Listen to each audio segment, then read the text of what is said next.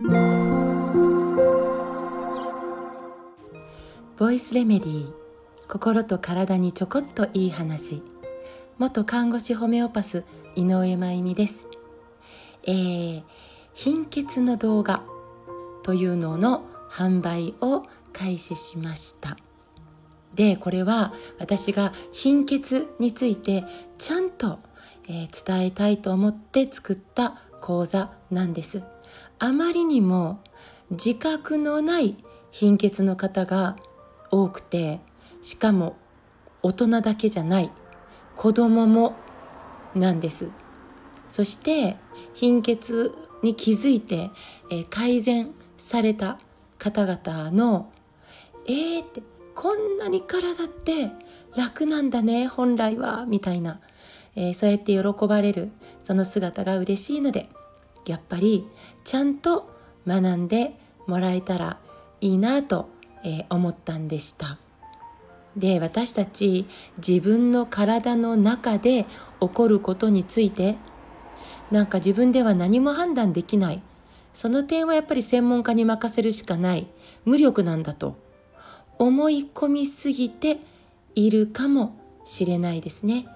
自分が貧血気味なのかどうかも。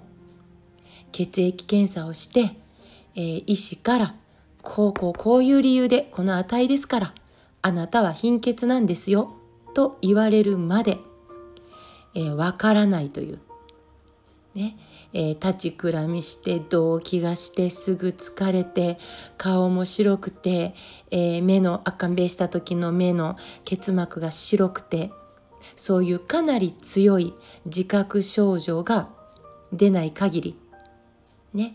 日常生活がまあなんとなくできている時はなんかこうピンときていない。ですよ。だからなんとなくだるい体をこれが私の普通なんだと思い込んでちょっと不調な状態を慢性化させてしまうこと。実際にかなり起こっていると私は、え、22年間ホメオパスとしてたくさんの方々の体を見させていただいてそう思っているんです。このぐらいのことはなんか病気っていうことでもないぐらいだからあまり、うん、おなんか表立って何とかしようとしないみたいな。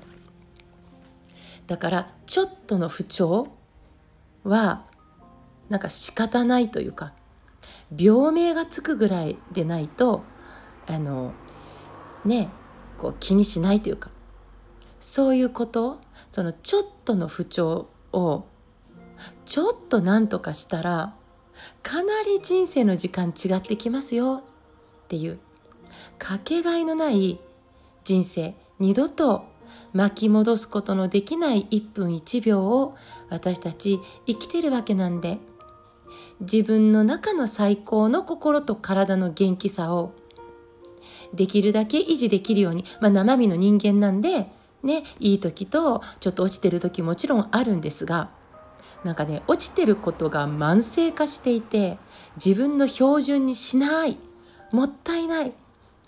なので自分の体のことを学ぶっていうのは私の中ではめちゃくちゃ大事でこれは医学部とか看護学科の、えー、人たちがそういう道を選んだ人たちだけが学ぶことじゃなくて私は本来これ義務教育の時間にこういうことだらけの、えー、授業というか学ぶ機会があっていいんじゃないかとさえ思っています。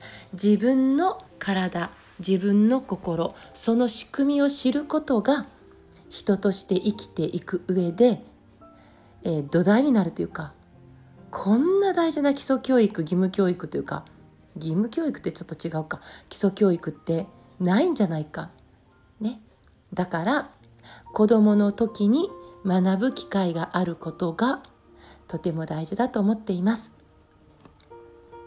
常に氷をガリガリ食べたくなったり食べていたりしてませんか？立ちくらみや動悸息切れ体の冷えありませんか？やたらと甘いものが欲しくなっていませんか？食後にひどく眠くなったりしませんか？突然切れやすくなったり落ち込みやすくなったりしていませんか？集中力がなくて困っていませんか？足がムズムズして突然落ち着きがなくなってしまっていませんか？でもこのぐらいのことは大したことではないと思い込んでいませんか？あるいは発達障害だ。それはうつだと。診断を受けてしまっていませんか？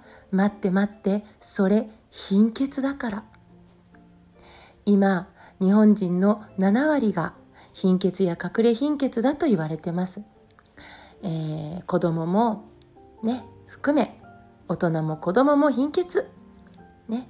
3分も途絶えると命に関わるほど大切な酸素を運んでいる赤血球。その中の鉄は酸素を運ぶだけではないんです。他にも大事な役目があります。とてもとても大事なホルモンを作る時に必要な素材です。私たちの体の不調は一体どこから来ているのか。きっとこの、え講座から気づきを得ていただけると信じています。どんな解決策があるのか是非学んでみてほしいなって思います。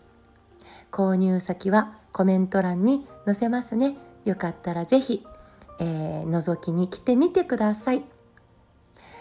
ということで今日も最後まで聞いてくださってありがとうございます。また明日お会いしましょう。